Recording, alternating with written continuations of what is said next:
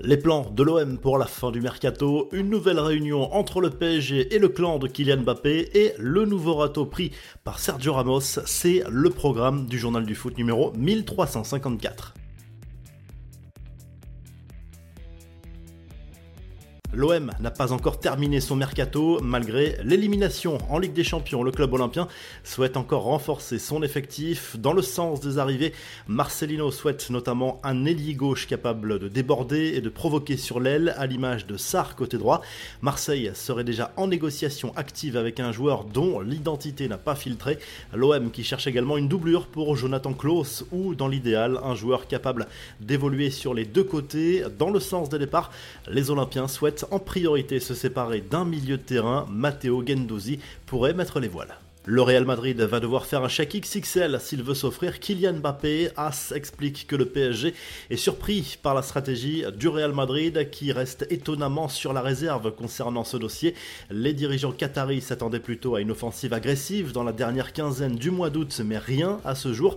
Une chose est sûre, un départ de l'international français est désormais quasiment impossible. Selon le quotidien madrilène, le PSG ne le lâchera pas cet été en dessous de 250 millions d'euros.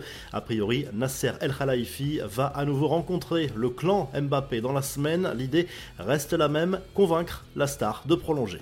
Les infos en bref, le début des barrages de la Ligue des Champions ce mardi soir, trois matchs au programme. Les Belges d'Antwerp accueillent l'AEK Athènes, les Rangers défient le PSV Eindhoven et les Polonais de Rako affrontent l'EFC Copenhague. Sergio Ramos encore recalé après l'EFC Séville et le club mexicain d'América, c'est le Besiktas Istanbul qui a publiquement annoncé rompre les négociations avec le défenseur espagnol en raison de ses exigences financières. L'OL signe de son côté un joli coup avec l'arrivée d'Ernest Nouama, une pépite ghanéenne qui arrive en provenance du club danois de Nordjylland. Il s'agit d'un prêt avec option d'achat obligatoire estimé à 23 millions d'euros. Benjamin Pavard va prendre la direction de la Serie A très probablement, selon plusieurs médias italiens.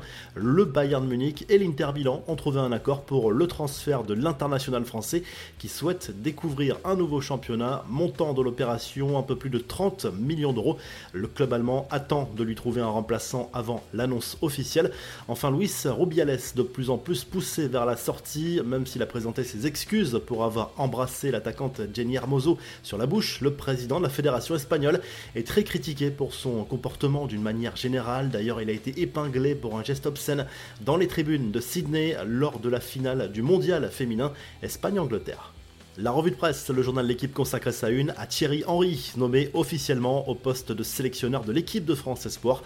La légende des Bleus et d'Arsenal a signé un contrat jusqu'à l'Euro 2025, mais le principal objectif sera de briller au JO de Paris l'an prochain. Kylian Mbappé pourrait faire partie de l'aventure. On retrouve Mason Greenwood à la une du Daily Telegraph Sport en Angleterre. Manchester United a confirmé son intention de se séparer de l'attaquant anglais, blanchi pourtant par la justice, mais dont la réputation a été sali par ses affaires.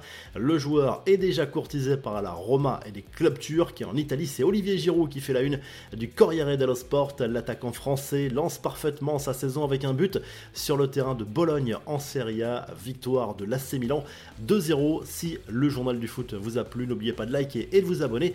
Et on se retrouve très rapidement pour un nouveau journal du foot.